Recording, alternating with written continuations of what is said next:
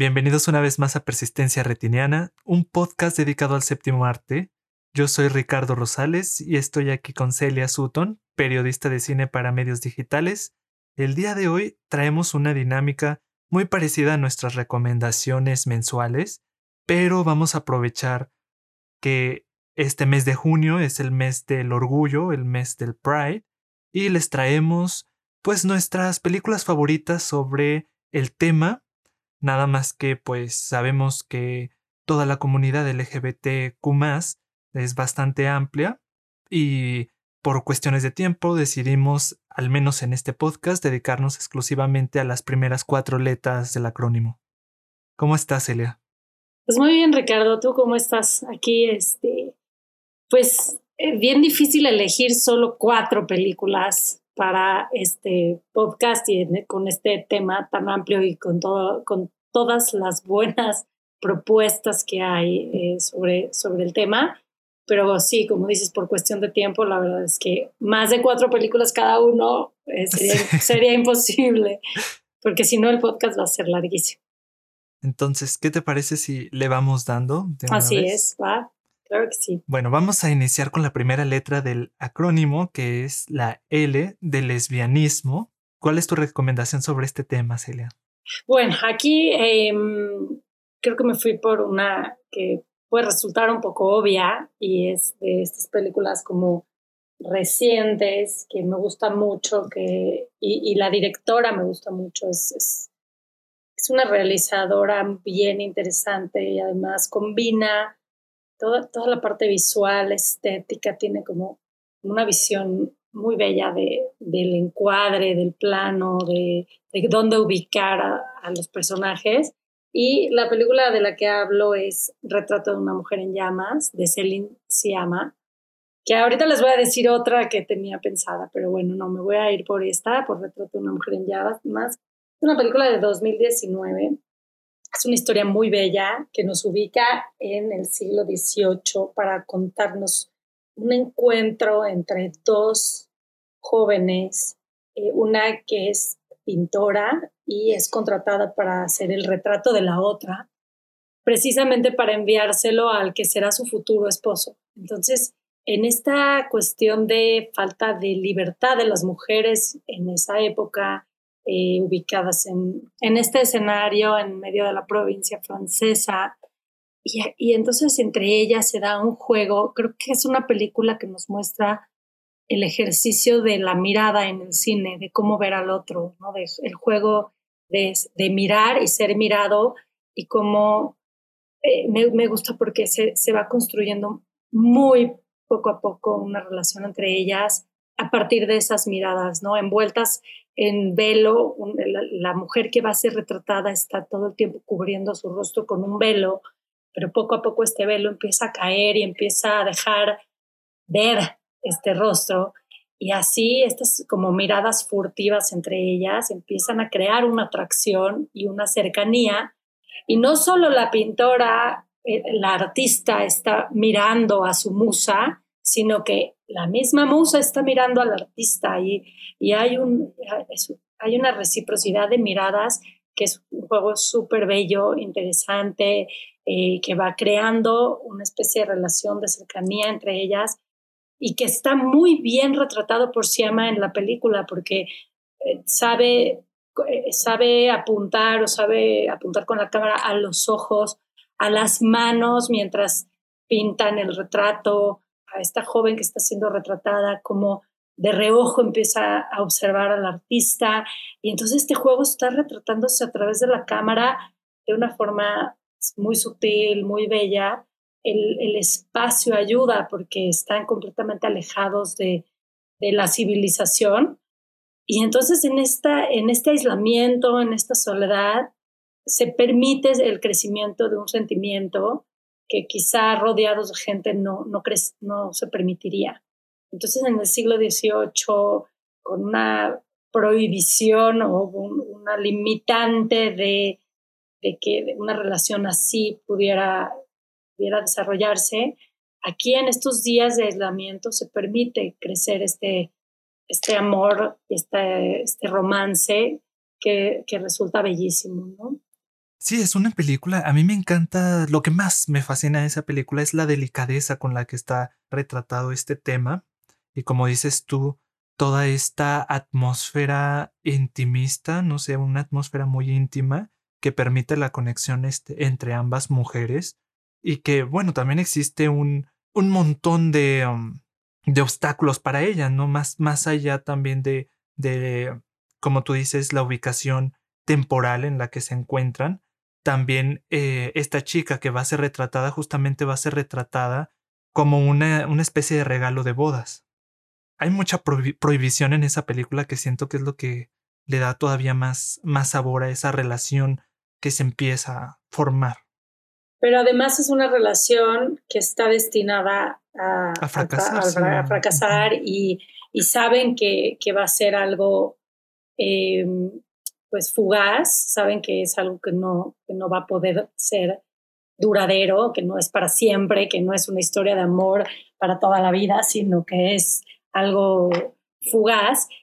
Y, y eso además aumenta el deseo y aumenta eh, la necesidad de aprovechar cada instante que están juntas, sabiendo que van a, que van a separarse eventualmente y que la despedida es inminente y entonces hay un juego con la música que escuchan juntas, con lo que llegan a leer, eh, los, la mitología, el mito de Orfeo que se narran una, a la otra como algo inminente que va a sucederle a la pareja. Y además el entorno que, que las envuelve, que como te decía es la naturaleza, los riscos, el mar que golpea las piedras, todo esto en, en alusión al arte y a la corriente artística de la época que se está retratando, que es el romanticismo. Y entonces toda la fotografía de la película, toda la estética está en relación al, al arte romántico. A Caspar Dietrich, por ejemplo, este, cómo, cómo iluminaba, cómo, cómo representaba la fuerza de la naturaleza y al ser humano en, esta, en este enfrentamiento con la naturaleza a la contingencia y a la fuerza de esta naturaleza y a ellas como, pues como seres que se están enfrentando como a una fuerza superior a ellas mismas, ¿no? Que es este amor o esta pasión que las envuelve y que, y que terminará, o sea, que está destinado a, pues, a terminar porque en la época que se está representando era imposible que una relación así tuviera futuro, ¿no? Entonces, la inminencia de la despedida hace más fuerte, obviamente, eh, la atracción y la, la, necesidad de estar juntas eh, sabiendo que será por poco tiempo. ¿no?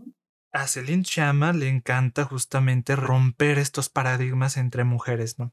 Porque no había yo este, pensado en, en, por ejemplo, películas como Tomboy para este, para este podcast, que es una película previa a Retrato de una mujer en llamas de 2011 y que retrata justamente como que este conflicto que tiene una niña con su género, ¿no? Pero si Celine se ama, es una mujer que, le gusta romper los paradigmas alrededor de eh, la mujer. Y antes de la que dices, también hizo una película que se llama Lirios de Agua, que precisamente actúa también Adel Hanen, que es la que sale en el retrato de una mujer en llamas, pero sale como una niña y una niña que está descubriendo apenas su sexualidad. Ella este, está en un equipo de, de ballet acuático y empieza a voltear a ver a las otras niñas y empieza a despertar en ella un, un deseo que, que, la confronta y que la hace sentir de pronto incómoda y de pronto no sabe lo que está sucediendo con ella porque es un coming of age, está creciendo, pero está justo dándose cuenta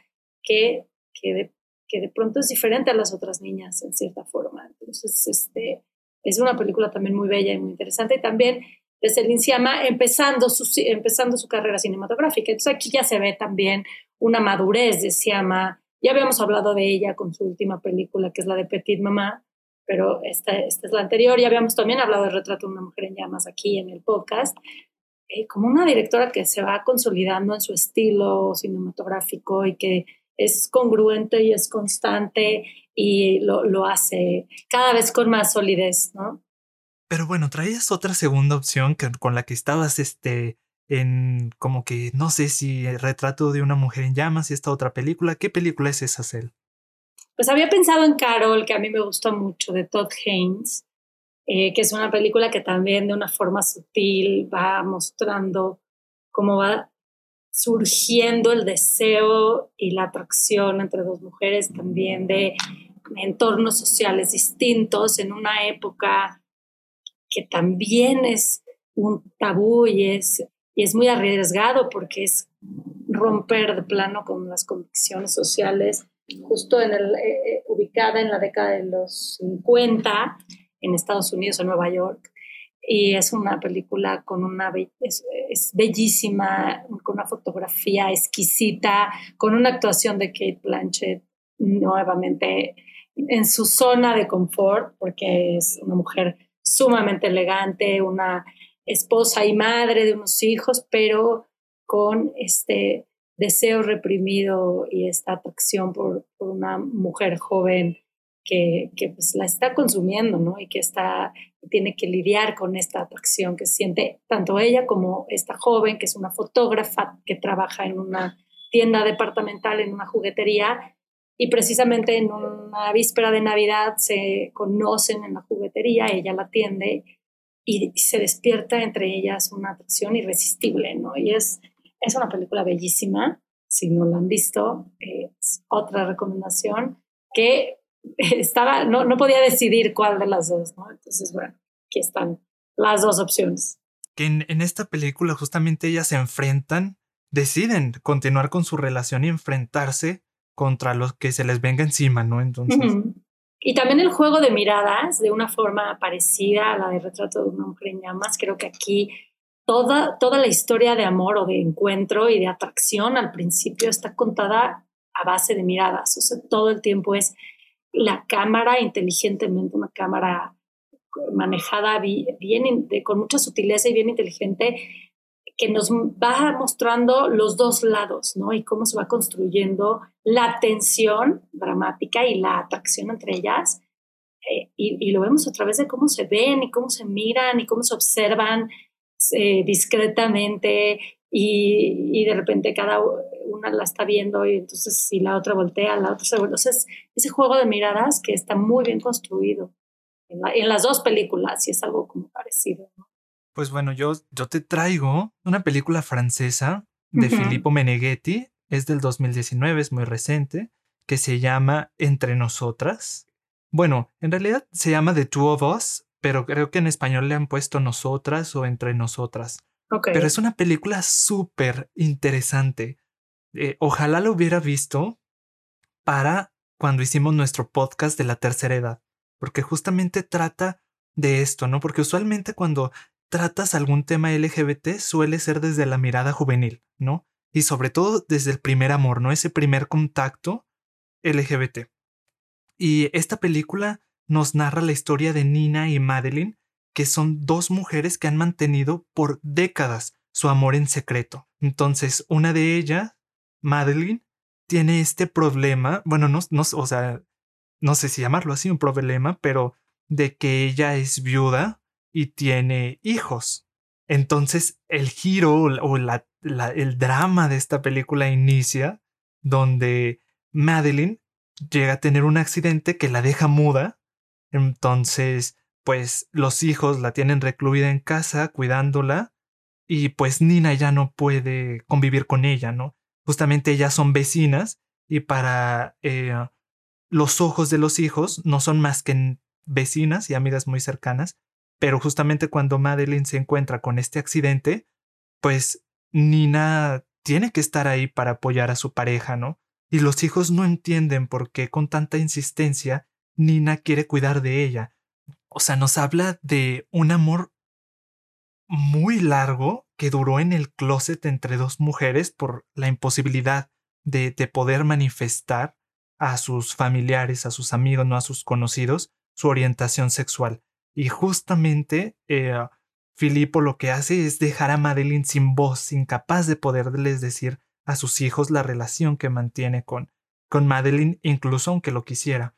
Y pues bueno, creo que a mí me encanta mucho este, esta película porque es una película que no se conforma con tratar el lesbianismo a partir de clichés y por lo mismo es una película que no se conforma con un solo género, ¿no? Entonces es una película que se mueve bastante por el drama, que se puede mover por la comedia, que de pronto se puede eh, mover también por el suspenso. Y bueno, me pareció a mí una película bellísima y como te digo, bastante única. Creo que esa sería la mejor palabra para describirlo. suena muy bien. Entonces sí, si pueden eh, tener la oportunidad de verlas, está increíble. Eh, no sé si quieres que pasemos a la siguiente letra, que es la G. Va para la orientación homosexual masculina. Entonces, no sé si nos quieras dar tu, tu recomendación. Hay muchísimas películas. Eh, muchísimas. muchísimas. Creo que tenía yo una lista tremenda y no, no sabía por cuál decidirme. Voy a comentar una película que no es tan obvia, quizás como, como las otras que platicamos, y, además no es la primera que uno piensa cuando habla sobre, sobre este tema. Es un director sueco que tiene ascendencia georgiana, sus padres son georgianos. Su nombre es Levan Akin y la película la filma en Georgia, hablada en, georgiano, se llama And Then We Danced. Estuvo hace poco en la Cineteca Nacional es una película sobre la danza georgiana tradicional.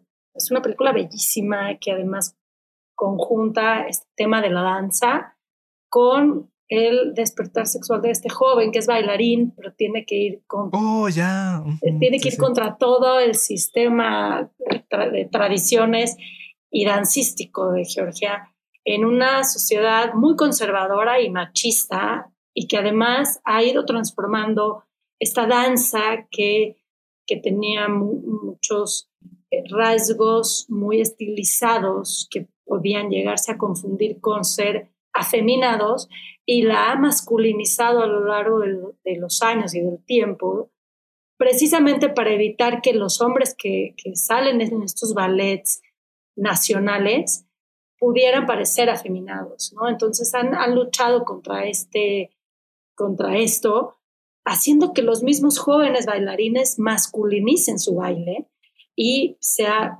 mucho más fuerte de lo que es los pasos, los, los movimientos tienen que ser más duros, más, más fuertes, incluso llegando a lastimar de pronto a sus propios bailarines porque es un poco contra natura, ¿no? Estos movimientos que, que de pronto son, tendrían que ser mucho más suaves, ellos les piden que sean más masculinos y más fuertes. Y este bailarín, que es un gran bailarín, pero que tiene un estilo más afeminado o más, más delicado, tiene que luchar contra eso. Y entonces lo ves una y otra vez ensayando en su cuarto solo, tratando de hacer más rudo su, su, o más ruda su forma de bailar o de danzar para precisamente presentar una audición para el ballet nacional tradicional de danza georgiana. Y entonces en este proceso de selección y de ensayos, que es muy rudo, llega un bailarín que viene de otro pueblo, eh, que es un gran bailarín, y surge entre ellos una amistad, una, amistad que se va cada vez transformando en una atracción física y uno hasta llegar a una relación mucho más íntima. Esto permite que nuestro protagonista Merab descubra este deseo, esta eh, preferencia sexual que había mantenido reprimida. Y entonces se arriesga de pronto que sus propios compañeros se den cuenta de, en algunas ocasiones o que empiecen a sospechar. Y estamos hablando de, una sociedad actual, pero muy conservadora y, muy agresiva, de pronto muy violenta contra contra las personas que tienen estas preferencias sexuales. Entonces resulta pues un riesgo que él decide tomar que requiere mucha fortaleza de, carácter, mucha entereza para, pues, para enfrentar a toda, a toda la sociedad, sobre todo en este rubro que es el artístico y es el dancístico. Entonces, es una película bellísima, todas las coreografías tradicionales son presentadas en la película son muy bellas, son jóvenes que quieren disfrutar, bailar, vivir, y, y sí se enfrentan como a, las, a los convencionalismos y a la represión por parte de los adultos que son mucho más, pero, pero incluso no de los adultos, de sus mismos compañeros de, de danza, ¿no? Que pueden llegar a ser muy hostiles con él al darse cuenta de, de sus preferencias. Entonces, es una película que vale mucho la pena ver, que tiene toda esta parte de danza, eh, la, la, relación entre ellos es muy bella.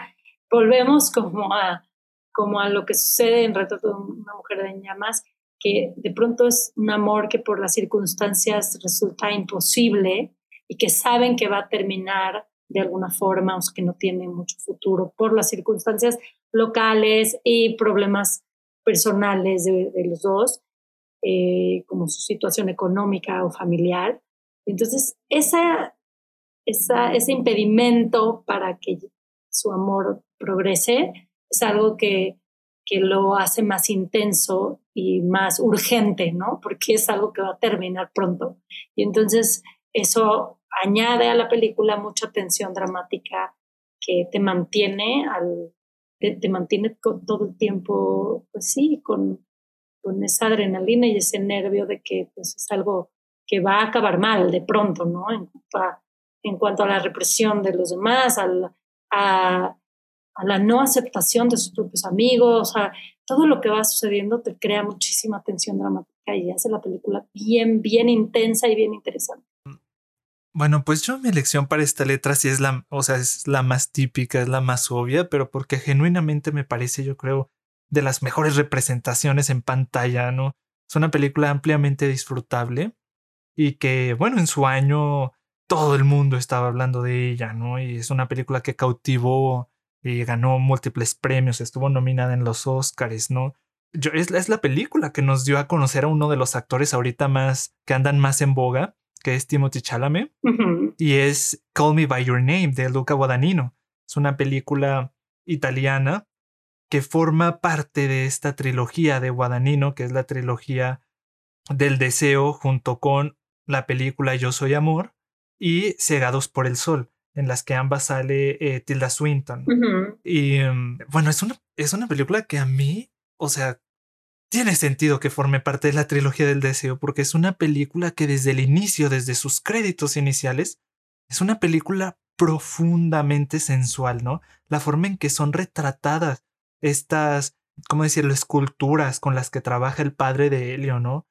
Es preciosismo total y, y muchísima, muchísima sensualidad. Y la película, pues, es este muchísimo deseo reprimido, ¿no? Se siente constantemente una tensión, una tensión sexual entre estos dos personajes que es Elliot y Oliver, interpretados el primero por Timothy Chalamet y el segundo por Army Hammer. O sea, ambos entregan unas actuaciones súper sólidas y bueno, para quien no la haya visto, esta historia sigue a Elio, un chico de 17 años, en sus vacaciones en una especie de ribera italiana y al norte de Italia, y el padre de Helio, que justamente se dedica como, es como una especie de historiador del arte, no sé, invita a una especie de becario a que lo acompañe a trabajar, ¿no? Y en este caso, eh, el invitado es el personaje de Army Hammer, y si bien Helio en un principio lo rechaza por completo porque le parece muy americano, o sea, le parece como, ¿cómo decirlo así? Muy, uh, tal vez no, muy desenfadado, ¿no? Y muy este, suelto y Elio es un poco más, como le dicen por ahí, put together y es, es casi como un señorcito, es un chico bastante maduro para su edad y, y le choca, le choca estar frente a esta persona sumamente despreocupada. Pero bueno, ese, por ahí dicen que del odio al amor solo hay un paso y Elio termina dándose cuenta de que probablemente el odio que siente hacia él, esa aversión que siente hacia él, es algo más, es algo muchísimo más profundo y con una dirección totalmente distinta a la que él creía. Y bueno, como todas estas películas, o, la gran mayoría de estas, es un amor eh, fugaz, que es lo que más incrementa el deseo y la sensualidad entre la relación de estos dos chicos, porque sabemos que Oliver va a regresar a su país en, al término del verano, y también sabemos que pues Oliver tiene a alguien esperándolo en casa, ¿no? Y eso es lo, es lo más triste, lo más devastador de todo el asunto. Y que se permite tener esta, esta aventura de forma corta por lo mismo, ¿no? Solamente se vive una vez. Y eh, contrasta con todas las demás películas que hemos comentado aquí, porque es un cliché muy grande dentro del género LGBT de, de películas, que la sociedad esté en contra de estos personajes, ¿no? O sea, el principal obstáculo para que estos personajes puedan, su relación se pueda este, consolidar, es justamente la sociedad y principalmente las familias, ¿no? Y, y aquí eh, Call Me By Your Name le da un giro, ¿no? Con esta escena del padre que, que se da cuenta de que Elio ha sufrido bastante el paso de Oliver por sus casas y, y es capaz de hablarlo de, abiertamente con su hijo sobre el tema, ¿no? Y decirle que está bien sentirse como se siente y, y todo este discurso que es eh, preciosísimo. Y, y en eso creo que hay, es una de las cosas que hace sumamente especial la película. Y, y la escena final, o sea, la, la, escena que da paso a los créditos es desgarradora, ¿no? Cuando Elliot se da cuenta de que Oliver jamás va a poder ser parte de su futuro, nunca, ni hoy ni mañana. Y, ver a Timothy Chalamet hecho trizas con esta música de Sufjan Stephen, o sea, la película también tiene un soundtrack increíble, está ambientada en los ochentas y, y, la fotografía y todo, o sea, es que es una película también que pues te transmite, es una película muy de de sensaciones, ¿no? No nada más te transmite toda esa sensualidad, sino también toda esta magia del verano en Italia en los ochentas y el soundtrack es preciosísimo con la música de Sufjan Stevens.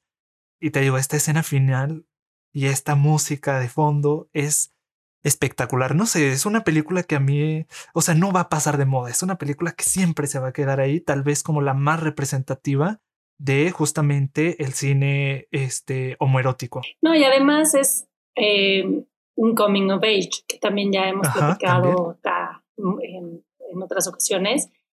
Y este desamor, o sea, este, este, esta relación que no va a poder ser, pues es parte del crecimiento del personaje, ¿no? Es parte de enfrentar la vida y, y saber que no todas las relaciones son duraderas, pero pues son una lección de vida finalmente y eso lo va a hacer crecer y eso lo va a hacer madurar y es, pues sí, enfrentar uno de los, pues uno de los obstáculos que, que va a tener que, que, pasar en su vida, ¿no? Y a, lo que, y lo que sigue, ¿no? Va a sufrirlo, pero, pero en algún momento va a sanar y lo va a hacer más fuerte, ¿no? En eso también cumple con otro de los clichés súper típicos del cine LGBT, que es el primer amor y cómo superar la pérdida del primer amor. en eso sí es este, muy clichosa.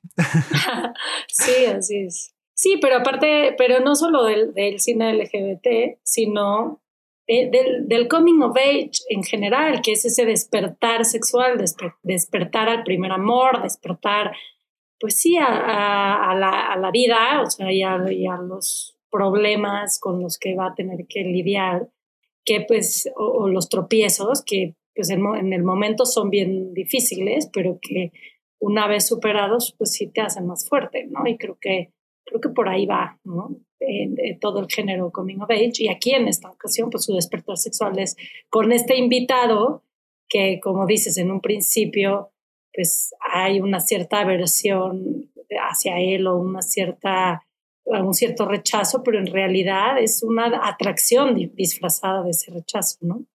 Sí, así es. Y pues bueno, sigamos con las siglas. Este, Sí, porque te digo, la G está, es tan vasta, es la más explotada en el eh, Bueno, yo iba a hablar de, digo, hemos hablado aquí de muchas de las películas de Almodóvar y está La Ley del SEO, también hablamos de Happy Together, de Wong Kar Wai. Buenísima. Eh, también está de las recientes Matías y Maxim, de Javier Dolan, que también es, Yo maté a mi madre también, que es uno de sus temas, pues, este eh, que más suelen inundar su cine, ¿no? El, tema LGBT. Ajá. Está 100 latidos, 120 latidos por minuto, que es una película francesa también de tiempos recientes. En el, en un, seguramente viste El extraño del lago, que es una película de, de, terror, ¿no? Eso es un terror, que bueno, ese género te, te, gusta mucho y pues también es cine homosexual. Eh, yo vi una que es británica que se llama Weekend de Andrew High, que no sé si viste, que es muy buena, es, es sumamente eh, intensa porque todo sucede en un fin de semana, eh, por eso es su nombre Weekend. Es un encuentro casual que está destinado a ser una noche nada más, de una aventura de una noche, y que dura todo el fin de semana porque se quedan ellos juntos, una pareja que, se quedan los dos, en, los dos en un departamento, en el departamento de uno de ellos, y todas las conversaciones que mantienen todo el fin de semana, en el que se empiezan a conocer, hablan de su vida, de sus padres, de cómo fue, por ejemplo, salir del closet, de cómo fueron recibidos por la familia, de cómo uno de ellos decide mejor huir y no quedarse con, su, con sus padres, eh, y cómo empiezan a hablar de ellos mismos, ese conocerse profundamente en dos días, nuevamente sabiendo que pues que van a tener que separarse porque uno de ellos va a irse a Estados Unidos a trabajar y ya a vivir y ya no va a regresar. Y entonces la despedida inminente hace mucho más doloroso ese presente que, que están dándose cuenta que son muy afines, que son, que hay mucha atracción, pero además hay una comprensión más allá de lo físico, ¿no? Hay un, hay un saberse escuchar, comprenderse, eh, hay, hay, una afinidad entre ellos increíble y la despedida como parte de, de, su presente, ¿no? Saber que no, que no es una relación que está, que está destinada a, pues, a ser duradera, ¿no? Y es, es bellísima, esa se las súper recomiendo, se llama Weekend de Andrew High. Bueno, sigue la B, que va para la bisexualidad. ¿Quieres empezar? Mm, sí, claro. Bueno, para este caso yo elegí una película austroalemana que se llama El centro de mi mundo. Es también un coming of age, es también sobre gente joven, ¿no? Y es dirigida por el director austriaco Jacob M. Erwa y es protagonizada por Luis Hoffman, que no sé si lo recuerdes o si viste esa serie, es el protagonista de Dark, la serie alemana Dark. Y pues bueno, esta, este filme nos presenta a Phil, está todo a, través de los ojos de este chico y la relación tan cercana, casi de hermandad, que tiene con su amiga Kat, pero eh, el meollo del asunto está en que llega un tercero en discordia, ¿no? Un tercero en discordia de nombre Nicolás. Es el chico nuevo de la escuela, ¿no? Que llegó recientemente. Es el chico, tú sabes, súper atlético, el chico increíblemente guapo, misterioso, ¿no? Y este chico inicialmente parece tener una atracción muy grande hacia Phil. Pero conforme va avanzando la película, vemos cómo también lo hace con Kat. Entonces, este tercero en discordia llega a la vida de estos dos muchachos para causar inestabilidad entre la relación de estos dos amigos. Entonces, es una película que yo disfruto mucho. Es la, es la primera que pienso cuando se me viene a la cabeza la bisexualidad, ¿no? Porque este chico Nicholas siente atracción por estos dos amigos y no sabe exactamente con cuál quedarse, ¿no? Pero como todo lo vemos a partir de la mirada de Phil, este personaje interpretado por Luis Hoffman, puede, puede sentirse que como la atracción inicial fue de, de Nicholas fue justamente hacia él, puede sentirse así como una especie de traición cuando Nicholas empieza también a, a, manifestar su atracción hacia Kat. Pero, pero sí, le creo que la película juega muy bien con la confusión, con la, la confusión del personaje de Phil, ¿no? Porque el personaje de Nicholas está totalmente definido, ¿no? Con, esta, con este contacto con una persona capaz de amar tanto a hombres como a mujeres, ¿no? Con esta confusión que siente Phil por este contacto. Y también nuevamente, al ser un coming of age, juega nuevamente con la pérdida, ¿no? De enamorarte perdidamente de una persona y ver que tal vez tu mirada de la vida no coincide exactamente con esa persona y pues ni modo, tienes que, que soltarla y dejarla libre a pesar de que eso te pese muchísimo, ¿no? Y pues también vamos viendo en Phil pues toda esta cuestión dentro del cine LGBT de, eh, platicar con su familia, lo que está pasando, estos nuevos cambios que está sintiendo él en su vida y enfrentarse nuevamente a salir del closet. Pero, pero sí, es, es una película muy agradable. No es una película como otras que hemos comentado aquí, que fílmicamente sea una espectacularidad o, y el guion está increíble. Pero es una película, yo creo, a mi, a mi parecer, es romántica, es este. Eh, te enfrenta a, a, nuevas formas de ver la vida. Y pues bueno, es, es ampliamente disfrutable, ¿no? Y, y, puede incluso hacerte molestar, ¿no? Enojar, porque te digo, todo está visto a través de la mirada de Phil, que es incapaz de identificarse muy bien con los sentimientos de Nicholas. Entonces, pudiera llegar a uno como espectador a sentirse frustrado igual que, que Phil con, con Nicholas. Pero bueno, esa es la película que se me viene a la mente.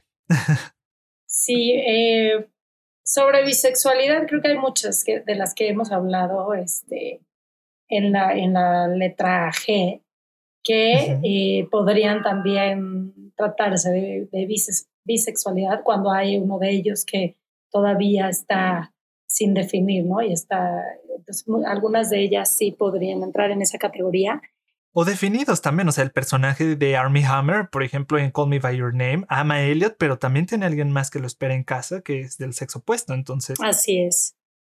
Y bueno, mi recomendación para la letra B es una película de Javier Dolan que se llama Los Amores Imaginarios, que es una película que a mí me encanta, es súper divertida, tiene, tiene un poco de todo, ¿no? Tiene una estética increíble, la paleta de colores elegida también por Javier Dolan, porque además es un director muy joven, pero que se sabe involucrar en cada etapa de la película o en cada proceso de la producción cinematográfica. Entonces, lo tenemos a él mismo eligiendo la música, que el soundtrack de esa película es increíble, el vestuario, que además eh, también es, bellísimo, y la paleta de colores, la estética de la película. Entonces tenemos, es una película que habla de la juventud y de su incapacidad de pronto para elegir pareja o para encontrar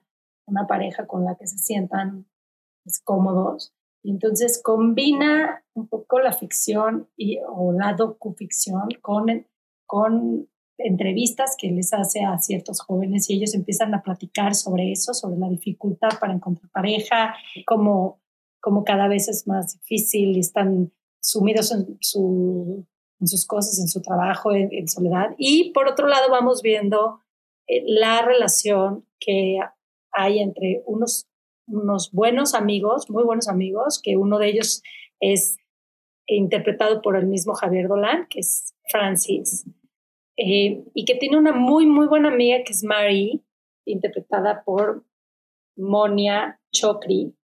Y ellos son muy buenos amigos. Y resulta que en una fiesta se quedan deslumbrados por un joven que es guapísimo. Es el prototipo de la belleza, casi, casi un efebo griego estilo estilo Tazio en Muerte en Venecia, así con sus caireles eh, rubios. es como casi una escultura griega. Y los dos quedan prendados de su belleza, pero además él es súper eh, coqueto con los dos, coquetea con los dos, los ilusiona de la misma forma y los dos, que son buenos amigos, empieza, empiezan a tener una cierta rivalidad por ganarse a el amor o la atención de este, de este joven modelo, ¿no? De nombre Nicolás, interpretado por Niels Schneider, y todo lo que hay alrededor, desde cómo ella se viste para atraerlo, ella tiene un estilo eh, muy cinematográfico, como se, viste a la Audrey, Audrey Hepburn, que es eh, su, su, ídolo, eh, y entonces es como anacrónica porque de pronto está vestida como, como Audrey en desayuno con diamantes y la tienes a ella toda, toda arreglada y bien vestida, le hace regalos, le compra cosas,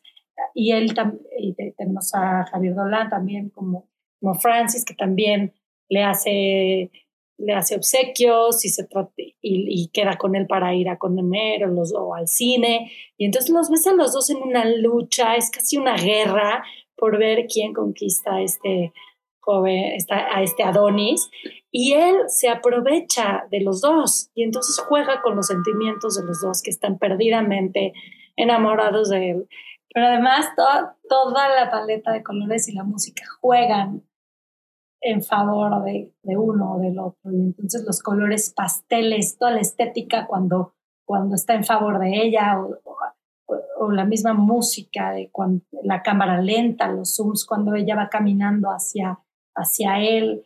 Entonces hay, hay, un, hay un manejo del humor también, porque esta guerra se vuelve cada vez más, pues más grotesca y más ridícula y, y cada vez te das cuenta que él se está burlando de los dos y entonces hay un humor y un manejo, un manejo de la ironía bien padre, eh, pero, finalmente el mensaje es pues esta desesperación de, de, los jóvenes de encontrar a la pareja adecuada y, y enfrentar al desamor, que, estas, a, a estos rechazos y parte de, ese crecimiento que, que implica, pues sí, el desamor y superar ese desamor, ¿no? Yo no he visto Les Amours Imaginé. Obviamente yo la quiero ver, pero no la, no la he visto. Ay, sí, es es súper divertida, la verdad. Sí, es súper divertida. Yo, a mí me encanta, es una de mis favoritos de, de Dolan porque tiene, con, conjuga todo, tiene todo, ¿no? Tiene música estética, es divertida.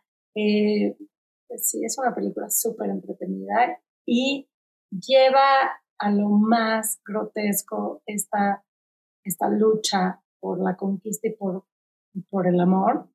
Eh, y finalmente el amor que triunfa es el de la amistad, ¿no? Creo que ese es como, como lo, el mensaje que mente, pues, no sé, una amistad no, no puedes sacrificarla por una aventura eh, y que, y además, este...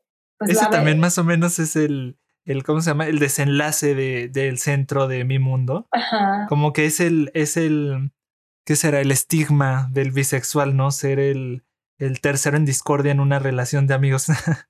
Ajá, sí. No, y, y, bueno, podemos ver cómo con el estilo de cada uno y, y van desarrollando sus historias, pero aquí Dolan lo hace pues, de una forma, creo que creo que como te digo, entre la paleta de colores y la música, nos pues, hace la película súper atractiva de ver, ¿no? Bueno, y dando paso ya a la última letra que vamos a tratar del acrónimo hoy, que es la T de eh, transexual o transgénero. Eh, no sé si quieres que empiece yo en esta ocasión ya para cerrar. Sí. También estaba entre dos películas pero me voy a ir por una que es muy obvia. Las dos son obvias, ¿eh? Fíjate que sí, las dos, las dos son un poquito obvias en el tema, que es Tangerine de Sean Baker. Súper famosísima la película, ¿no? Del 2015, porque fue grabada con un iPhone 5S, como que ese es eh, lo que más se rescata de la película, ¿no? Siempre tiene que salir a colación cuando se habla de esta película. Pero bueno, es una película ambientada en Los Ángeles, en la, en la época actual, es una película que transita solamente en 24 horas durante una noche de Nochebuena, previa a la, Navidad. Es una noche previa a la Navidad, todo un día del 24 de, de diciembre. Es una película, fíjate que yo estaba pensando si en algún momento llegamos a hacer películas, un especial de películas de Navidad, habría que hacerlas de películas que estén inspiradas en Navidad, pero que no tengan nada que ver con la Navidad. Y justamente había pensado en Tangerine. Ok. Y bueno, eh, la ubicación espacial es Los Ángeles. Y seguimos a Cindy. Eh, bueno, seguimos a dos mujeres eh, transgénero, que es Cindy y Alexandra, pero está más que nada enfocada en Cindy, después de haber salido, me parece más o menos, está un mes en prisión y se reincorpora a su vida, ¿no? Sin embargo, el barrio en el que se mueve ha cambiado bastante en lo que ha estado encerrada. Sobre todo, su vida amorosa es la que más ha cambiado desde entonces. Lo primero que hace al salir de prisión es buscar al amor de su vida, que tristemente es a la vez su proxeneta, y se entera por su amiga Alexandria que eh, este proxeneta de nombre mm, Chester ha continuado su vida amorosa, dejando de lado a Cindy. Si bien Cindy había sido justamente encerrada por culpa de Chester, ¿eh? por estarlo protegiendo, pero bueno, ya ves cómo son, son estas cosas del amor. Y bueno, en toda esta película vamos siguiendo por 24 horas a Cindy en la búsqueda de Chester y de su amante también, porque Cindy quiere venganza. En esa como que la línea principal de la película y la segunda, pues vemos a la amiga de Cindy, Alexandra, que tiene este sueño máximo de ser cantante y está preparando un show para todos sus amigos, ¿no? Es una película muy frenética, ¿no? Por lo mismo de que estamos en la búsqueda de, de venganza o, o de en la búsqueda de también de, de reencontrar a Chester de Cindy. Es una película muy frenética y vamos viendo a estas dos mujeres transgénero que también a su vez son prostitutas y pues las vamos también viendo viéndolas desarrollando en su actividad cotidiana y hay una tercera línea también ahí de narrativa que es la línea de Rasmik, un, un taxista que tiene una relación heterosexual, está casado, tiene una hija, ¿no? La, la familia de la mujer llegó a Los Ángeles justamente para, para festejar la, la Navidad, las vísperas de Navidad, pero en secreto él mantiene una relación con mujeres transexuales de forma ocasional, ¿no? Eh, y pues dentro de estas mujeres con las que más mantiene contacto es justamente con Alexandra y con Cindy, y él tiene también cierta, no sé si llamarlo fetichismo, una atracción, una infatuación por Cindy, ¿no? Que está casi dispuesto a echar a perder su matrimonio por eh, volver a verla ahora que salió de prisión.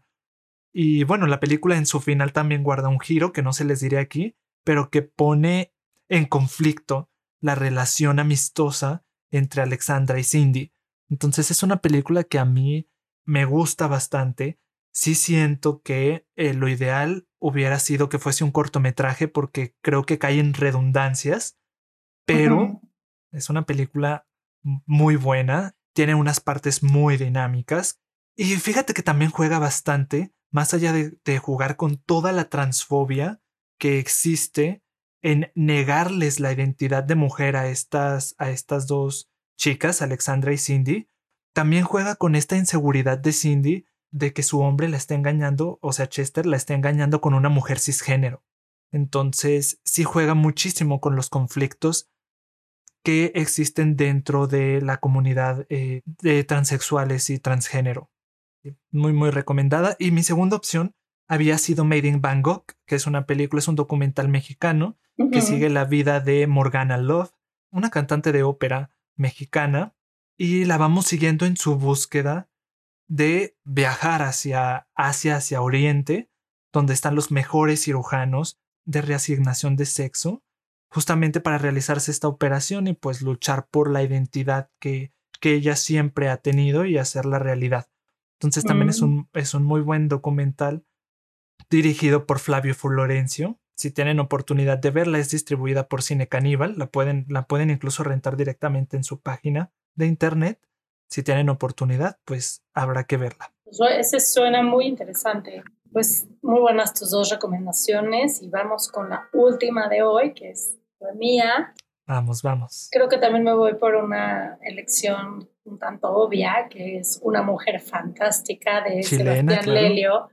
Es un director del que ya hemos hablado aquí, que hizo la película Gloria, Y que, em, que ya de hecho habíamos hecho esa recomendación, que es una buena película.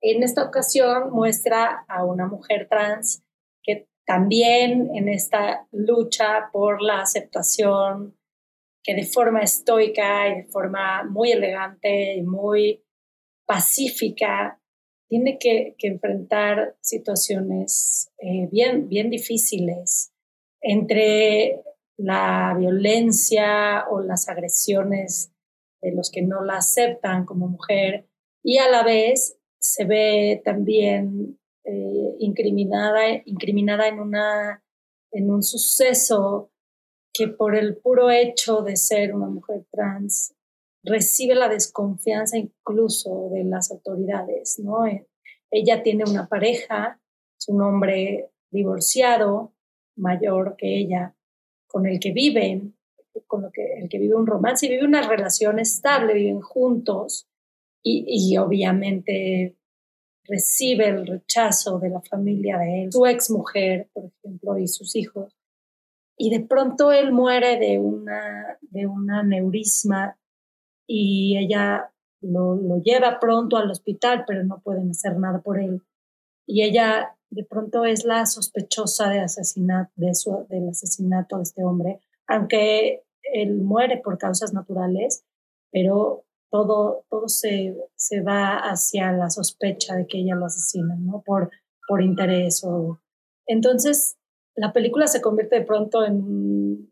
Tiene como varias líneas narrativas paralelas, como una de ellas sería como este, esta investigación sobre el asesina, supuesto asesinato, ella tiene que enfrentar el, pues, esta discriminación a la hora de, de interrogarla de la policía, que incluso en una escena bien dura eh, la hacen desvestirse frente de los policías, que es una de las escenas que yo recuerdo que más me había molestado, me había, porque es una invasión a su privacidad sin ningún respeto a su intimidad, sin ningún cuidado. Y además no la dejan incluso despedirse de su propia pareja, no dejan de que se acerque el cuerpo en, mientras lo están velando o en el entierro, no, la dejan estar en el entierro, a pesar de haber sido su pareja por mucho tiempo, porque la familia, la ex esposa, eh, sienten una aversión y un rechazo muy fuerte a ella. Y entonces es un dolor el que ella sufre, que es como parte de, de lo único que pide es, bueno, quiero despedirme de él, ¿no? Todos tenemos derecho a esa despedida y es bien duro ver cómo, no sé, esas convenciones de las que hablamos, esa falta de respeto, no, no la deja ni siquiera acercarse, ¿no? Y entonces, por ahí también se sigue la película, más que, digo, podía haberse ido más hacia el lado de resolución de un crimen o quizá la parte de abogados o policíaca y así, pero no, pero más bien hacia la parte humana y hacia los derechos como eh, que, serían como primeros un ser humano. ¿no? Sí, pues retrata mucho la negación de las mujeres transgénero, bueno, de, la sociedad, que le niega a las mujeres transgénero su condición de mujer, ¿no? Porque ella se ve despojada de todas las cosas que compartía con su pareja por la familia, ¿no? No nada más la niegan como su pareja, sino también como el género con el que ella se identifica. Es una película, a mí me gusta mucho, aparte la estética es increíble, la iluminación es, de, es genial, muy en el estilo del helio que ya habíamos visto, con los colores, eh, la iluminación. Hay momentos en los que esta pareja, antes de que él muera, están en un bar y hay este, este mismo estilo de iluminación que pasa con Gloria cuando va ella a los bares muy al estilo almodovariano, ¿no? De este colorido y esta vida de noche. Eh, hay una escena en la que ella está caminando y el aire la, detiene y ella está, esa es muy, muy famosa, es una, una, toma muy famosa de la película en la que ella está como inclinada y el aire la está como empujando, que me recuerda como al estilo de Almodóvar que hemos tanto comentado aquí. Y entonces ahí hay como esa alusión al cine almodovariano. Y hay un, sí, una marca de estilo de Lelio que va manteniendo a lo largo de sus películas, que nos ha mostrado a lo largo de su cine, ¿no? Y pues bueno, yo supongo que ya esto es todo. Bueno, no sé. Creo que ya esto es todo por hoy. Creo que sí. Bueno, no tenemos más tiempo para seguir, pero bueno, podríamos.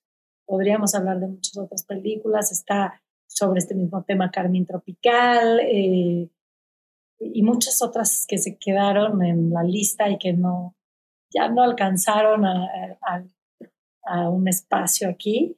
Pero bueno, quizá más adelante podemos eh, retomar. Arturo Ripstein también en el, en el lugar sin límites juega un poquito con la Manuela, ¿no? Ahí con la identidad de género también. ¿Sabes qué película me encanta y que pueden encontrar todas las letras del acrónimo LGBTQ Ajá. representadas? Es Orlando de Sally Potter, no sé si la has visto. Ajá, claro. Es muy buena también y, y ojalá, ojalá pudiéramos este, pudieran verla porque Bueno, podemos dejar el tema eh, pendiente igual y para más adelante seguir hablando de esto. Eh, nos encantaría escucharlos a ustedes, que nos recomienden algunas obvias que se nos olvidaron o no tan obvias que no conocemos.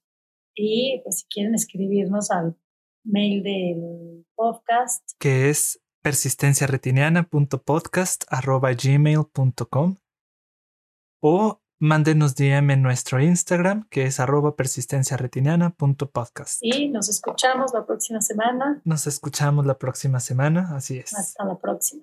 Hasta luego.